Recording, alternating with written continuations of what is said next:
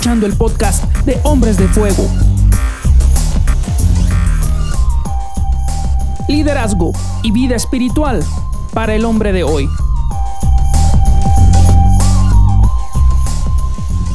Comenzamos.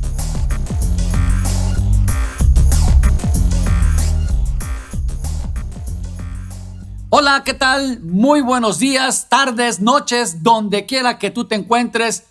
Te saludamos nuevamente y gracias por escucharnos en este, en este podcast. Bienvenidos, saludamos. Hola, ¿cómo están? Familia, amistad. Aquí les saluda Marlon y gracias a Dios por conectarte, hombre de fuego, hombre de fe, en estas mentorías para el Nemías de hoy. Y yo soy Luis David Meneses. Gracias porque están aquí y porque nos prestan sus oídos, pero sobre todo sus corazones para recibir instrucción, para recibir consejos y para hacer pues iglesia juntos. y yo soy Israel. Estamos listos para entrar en debate, que salgan las ideas y sacar lo mejor de estos grandes hombres que están aquí con nosotros. Estamos para servirles. Pues bienvenidos, claro que sí. Hoy es un buen día para seguir aprendiendo de este líder que se llama Nemías, porque creo que tiene muchas enseñanzas, esa parte de la Biblia, ese libro de la Biblia, y hoy vamos a hablar de un tema muy, muy, muy especial. Es un tema eh, que nos... Eh, compete a todos porque en algún momento de nuestra vida lo hemos pasado. La oposición. ¿Qué hacemos cuando se levanta oposición con nosotros? Pero antes de que entremos en materia y ustedes me digan cómo responden ante las críticas o cómo, cómo han enfrentado la oposición, déjenme decirles que Nemías como líder tenemos que aprender que como líder no solamente está eh, con el trabajo de edificar una muralla y de reparar unas puertas. Su liderazgo va más allá. ¿sí? Él estaba preocupado eh, y ocupado por su pueblo, claro es, y, y comienza a trabajar en esta obra, pero también considero que quiere enseñarle a su pueblo, quiere enseñarle a la gente que vivía en esa ciudad a romper el status quo, a no conformarse con la situación y a tener el valor para enfrentar las cosas que se vengan y se levanten en contra. Así es que comenzamos. ¿Cómo han lidiado con la crítica? bueno, si a mí me dejan contarles ahorita que dices esta pregunta una, una anécdota, historia y cómo yo lo lidio. Em, yo como músico, pues eh, he tocado con mucha gente y de repente cuando estoy con los rockeros, por ejemplo, los rockeros me critican, me dicen es que suenas muy, jazzista, muy jazzero, no muy jazzista. Oh. y de repente me voy con los jazzistas y de repente me dicen, no, pues es que suenas este, muy rockero, ¿no? Y así dependiendo con quién me vaya, el chiste es que nunca sueno con, como como debería en, el lugar donde estoy, ¿no? O como ellos quieren. O como ellos, más bien, ¿no? Sí. sí. Entonces, eh, en un principio sí me molestaba, en un principio sentía que era una crítica, pues fuerte, ¿no? Por lo que tú decías, oye, yo estoy tratando de hacer eh, lo, que, lo que sé, pero de repente un día eh, me di cuenta que eso era una habilidad y que esa, esa, esa es una habilidad que tengo, o sea, el poder es ser versátil, por, de alguna manera, ¿no? Que este, cuando decían los jazzistas, es que suena, suena muy bien tu rock, simplemente decía, bueno, entonces tengo que enfocarme cuando, cuando tenga que sonar a rock porque eh, lo pueden definir, lo pueden entender. Entonces la crítica yo la, aprendí así, que cuando te, dicen algo, eh, no es necesariamente algo que esté mal, sino que lo puedes enfocar, ¿no? Para muchos decir, bueno, es que tal vez no encaja en el ritmo, no encaja en el, en el lugar. A mí me ayudó a, enfocarme en que soy músico versátil y que eh, eso me ha ayudado a aprender de todo, a conocer un poco de todo y, ya es cuando ahora esa crítica ya no me, no me, no me hace daño. Y, y, pues es donde me preguntan, oye, ¿y cómo le hiciste? ¿O cómo le haces para aprender eso? Bueno, escuchando a este tipo de gente y moviéndome por ahí. Ok. No sé, alguien, eh, quién es el que sigue, quién puede contestar ahora. ¿Cómo ha lidiado con la crítica Israel? Bueno, lo que he aprendido es desarrollar también, y es, creo que es uno de los ingredientes que, que tenemos que desarrollar, nos los enseña Nehemías y también eh, cosas que podemos nosotros desarrollar, es la capacidad de escuchar. Obvio que él estaba haciendo un trabajo y todo trabajo siempre va a tener una crítica. Entonces, eh, sea bueno, sea malo, eh, siempre va a recibir ahí una crítica. Creo que es una arma de dos filos, porque por un lado puedes escuchar la oposición, pero el otro lado puedes escuchar también una motivación en, en algo que vas avanzando. Porque así como tú comentabas, David, estaba enfrentando él una realidad, una, una explotación, una ruina, aún iban a levantar las murallas de la ciudad, iban a reconstruir. Y eso requería que la gente que estaba de una forma pasiva o que había vivido así, no estaba haciendo algo al respecto. Y vino con este designio, vino con este encargo y algo que me ha ayudado mucho a mí es poder escuchar por dos lados y tomar la crítica. Una, que estoy avanzando y la otra, por otro lado, es que siempre se va a levantar oposición, ¿no? ¿Cómo mantener ese equilibrio? Creo que a veces eh, reaccionamos, en especial como hombres, inmediatamente a la crítica de nuestras esposas o de nuestros colegas o aún en el trabajo, este, pero no nos estamos dando cuenta que no hay que perder el rumbo, que estamos construyendo algo y que vamos a lograr algo. Entonces ahí yo lo veo en estos dos aspectos que he aprendido de la crítica, es saber que hay una oposición y también hay algo que podemos mejorar, ¿no? Luis. Yo, yo sí me enojo. ¿Para qué te digo que no? Yo sí me enojo y, la primera acción es esta, es molestia, es enojo, me siento incómodo, ¿no? Eh, porque sí, yo creo que no podemos que como hombres y, sobre todo hombres en esta cultura, eh, que nos han enseñado a que a veces nos han enseñado que la, la única emoción que podemos manifestar es el enojo, ¿no? Y no estoy diciendo que a mí me hayan enseñado eso, pero, pero es muy común que, o sea, sí, ¿no? Es, muy común que, que, todos los hombres mostremos más fácilmente el enojo que cualquier otra cosa, ¿no? Y ahora lo importante es lo que pasa después del enojo. Porque pues sí, o sea, sí, el, el dicho de los sabios dice, el que se enoja pierde, ¿no? Pero más allá de, de, de ese primer momento como de enojo, ya cuando pasó un momento y, ya dije, bueno, ya, exploté o lo que sea, sí te das cuenta que la crítica sí tiene algo de razón, ¿no? O sea, siempre, como decía Marlon, si los rockeros le dicen que es muy yaceado y el jazzista dice que es muy rockero, pues sí, sí tiene razón porque es un músico versátil, ¿no? Claro que cuando te lo dicen ahí en el momento de la tocada, en el momento del calor, dices, mm", ¿no? Calienta, calienta. Sí. o yo, lo, yo por ejemplo, con, con mis clases, ¿no? Lo, lo he tenido que, que, aprender a lidiar con mis, con mis alumnos, porque luego los alumnos, híjole, son incisivos, ¿no? Y es como de, ay, al principio sí me costaba mucho trabajo. Y de hecho, eh, les puedo contar que cuando llegué a la universidad, eh, a dar clases en la universidad, después de, ¿cuántos años? 12 años de estar dando clases en preparatoria, pues fue un, cambio bien, bien difícil. Y además yo estaba tratando de probar mi valía, ¿no? De decir si valió la pena mi contratación.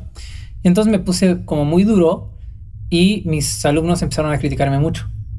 Entonces llegó una de mis compañeras, que es un, que fue mi maestra, ¿no? En la facultad.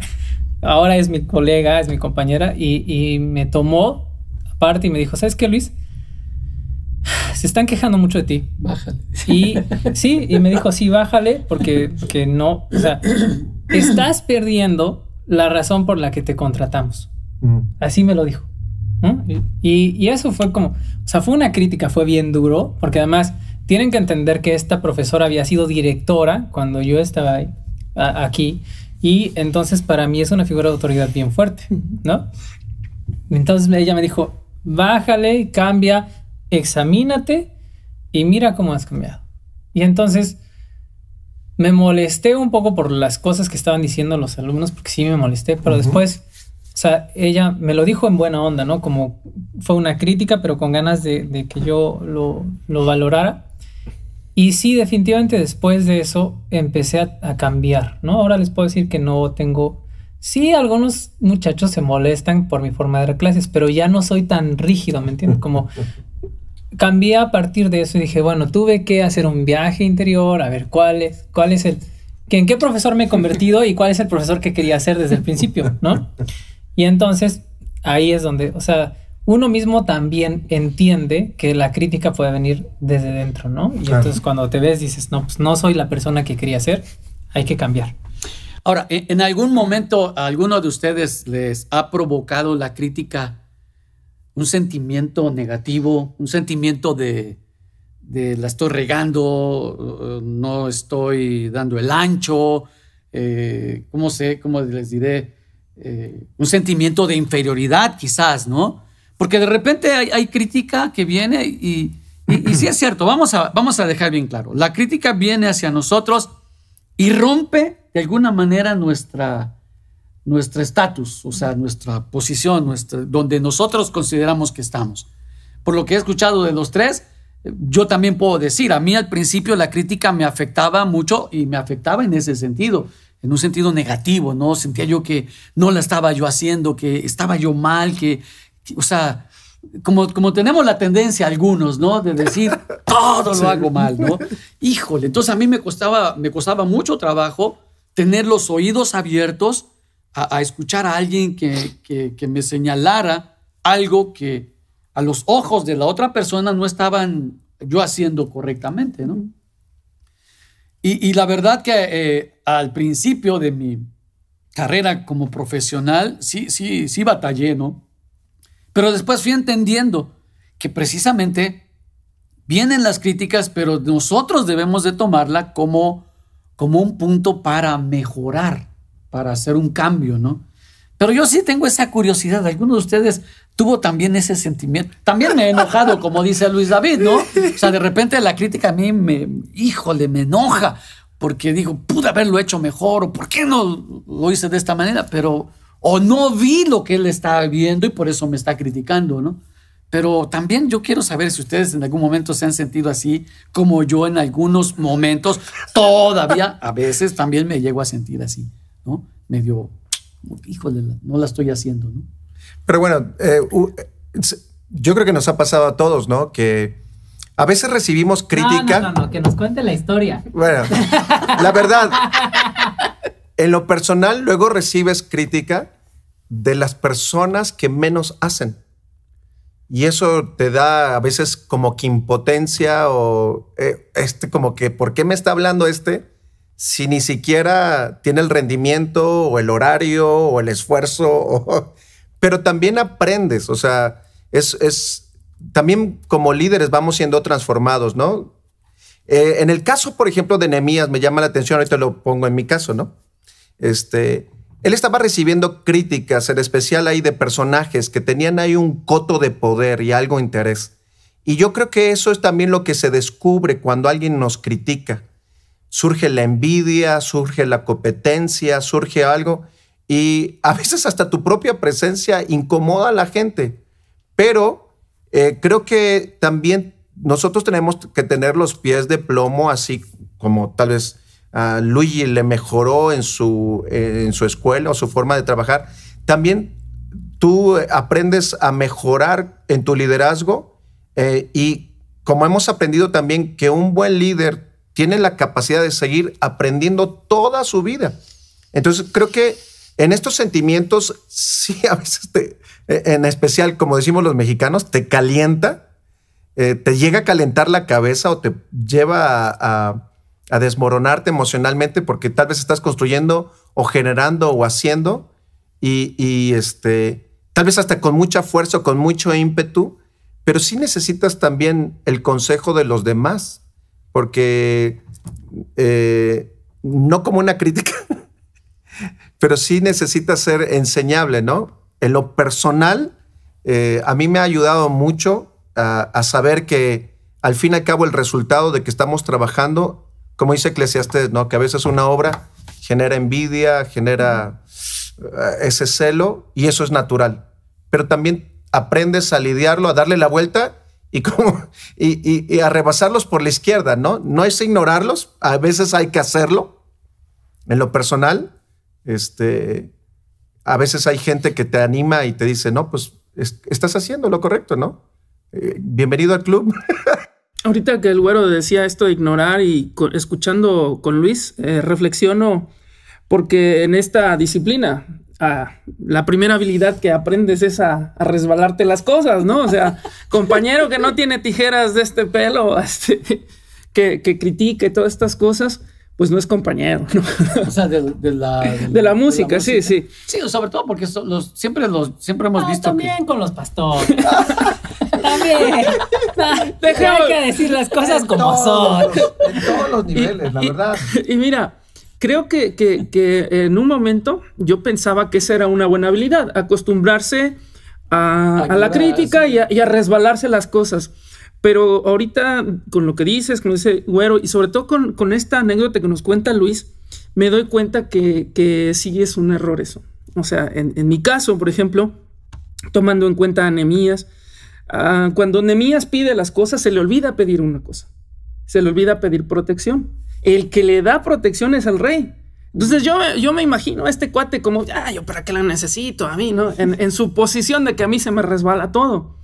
Y, y, el rey diciéndole, la vas a necesitar. La vas a necesitar. me vas a agradecer. Exactamente, exactamente eso vas, ¿no? O sea, si hay personas así como, como esta eh, maestra que era importante para Luis, de repente este rollo de que a mí todo se me resbala, puedes perder puedes perder.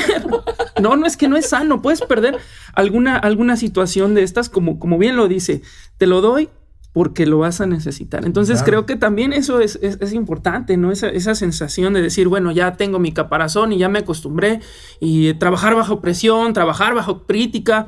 Bueno, somos pastores, sabemos qué es lo que nos van a decir, ¿no? Pero creo que también podemos perder o perdernos esta, e, esta palabra de alguien que ya caminó por ahí, de alguien que ya dijo y que de alguna manera nosotros podemos sentir crítica, podemos sentir que nos está diciendo algo que no necesitamos, pero alguien lo está viendo más allá. Claro, sí, cierto. bueno, ya, dice, está sanando mi corazón. Sí, no, pues imagínate, Moisés era el portador de Dios. O sea, ¿quién le podía decir algo a Moisés? sin, embargo, su suegro no lo criticó, pero sí lo confrontó con una realidad, ¿no? Sí, sí, sí. Bueno, sí, sí, sí. O sea, le está diciendo, te estás quemando las cejas, te estás, te estás matando. Pero eso cambió su liderazgo. Y además le dice, también estás haciendo al pueblo padecer. ¿Qué te pasa? Estás mal. Y escuchó. O sea, yo creo que lo importante de esto, la crítica en, este sentido, eh, creo que es importante que aprendamos y maduremos para escucharla, porque eso nos va a hacer mejorar. Creo, por lo que estoy escuchando, nos ha hecho mejorar, claro que sí, hemos mejorado en, muchos aspectos y creo que sí es importante, ¿no? Eh, hacerle mucho caso.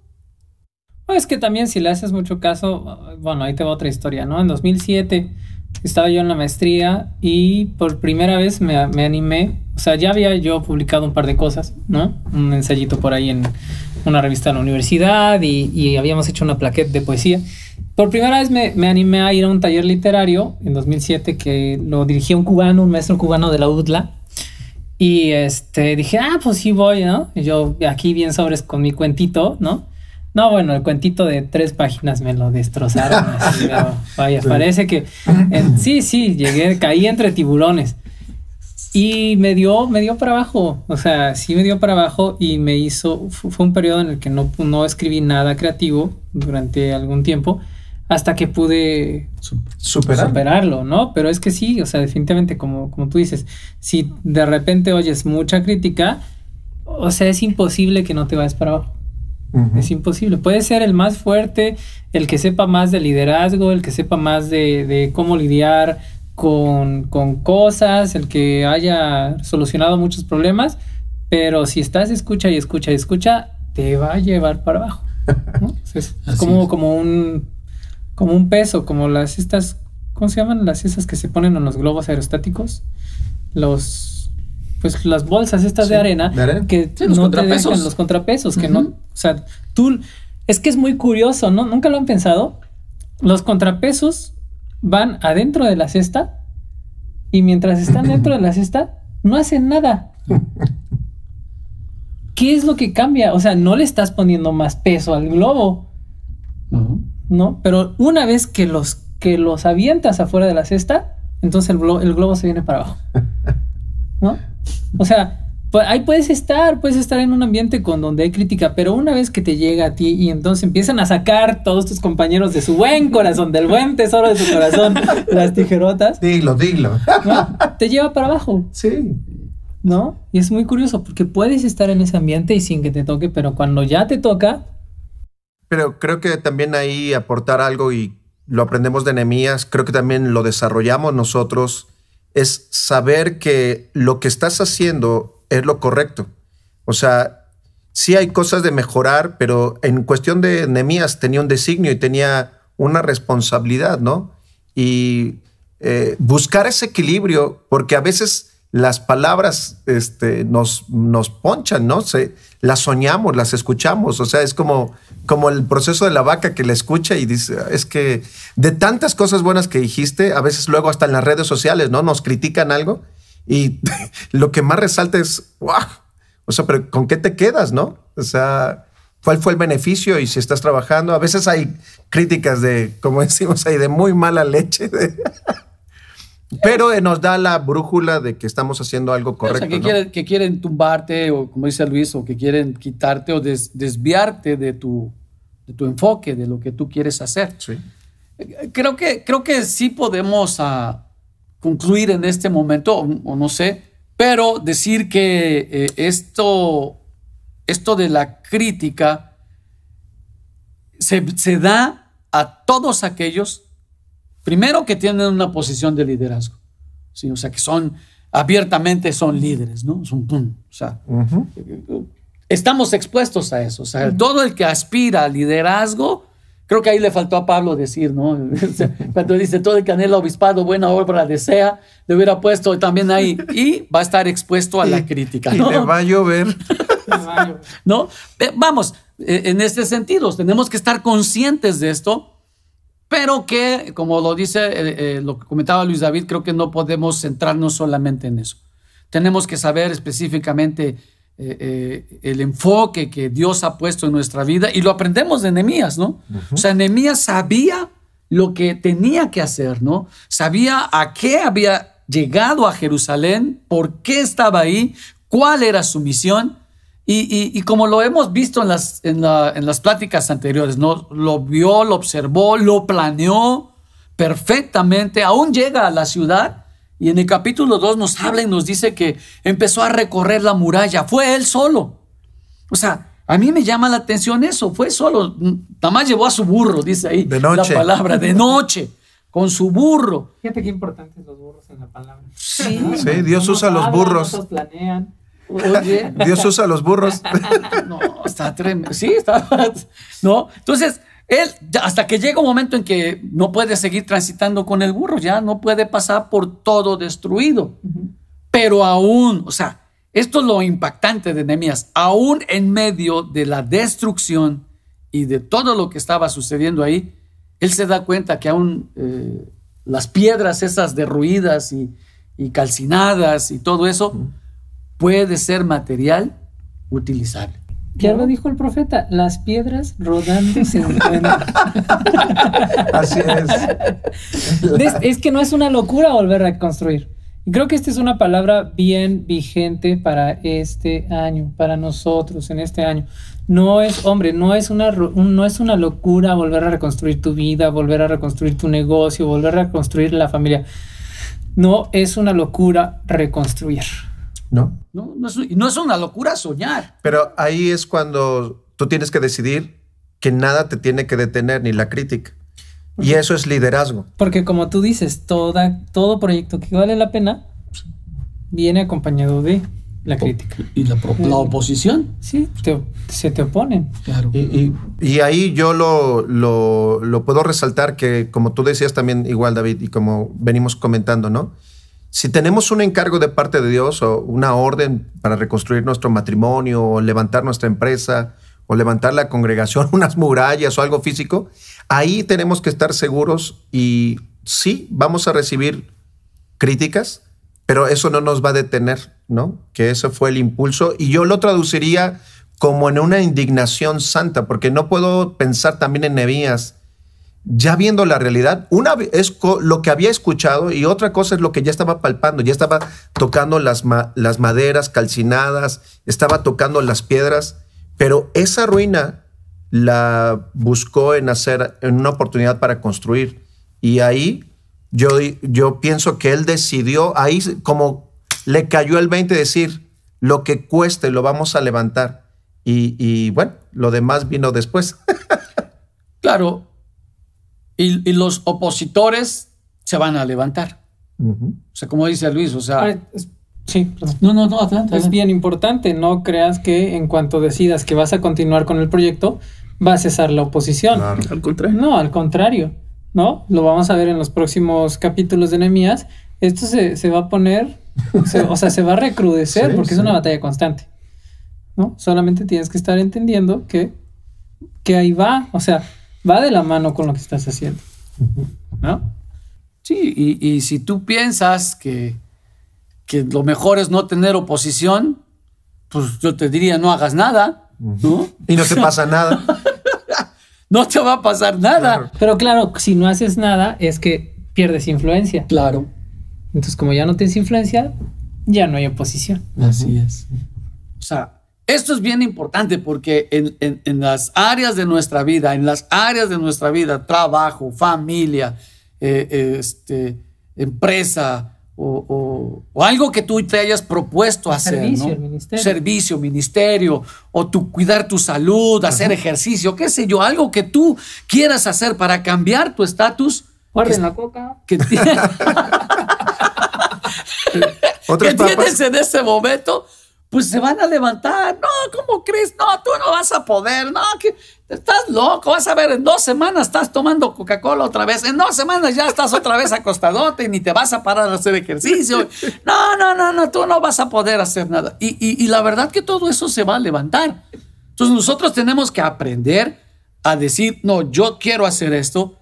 Y, yo me quedo con esas palabras de, de, de, de Nemías. Cuando la oposición se levanta, y les dice a estos pelados, ¿no? Nuestros, al Zambalad y al Tobías y al, al Gesem, ese, el árabe, les dice ahí, ¿no? El Gesem, el árabe. Ustedes no tienen parte ni suerte en esto, ¿no? Así es que el Dios nuestro nos va a llevar al éxito. Así es. Así es. Entonces, creo que lo importante en medio de la crítica porque la crítica es como los perros que ladran y no muerden, ¿no? Eh, eh, eh, sí, es que tú, tú decías esto, ¿no? Llegó Nemías y estaba en la noche. Y mientras todos estaban durmiendo, él estaba trabajando.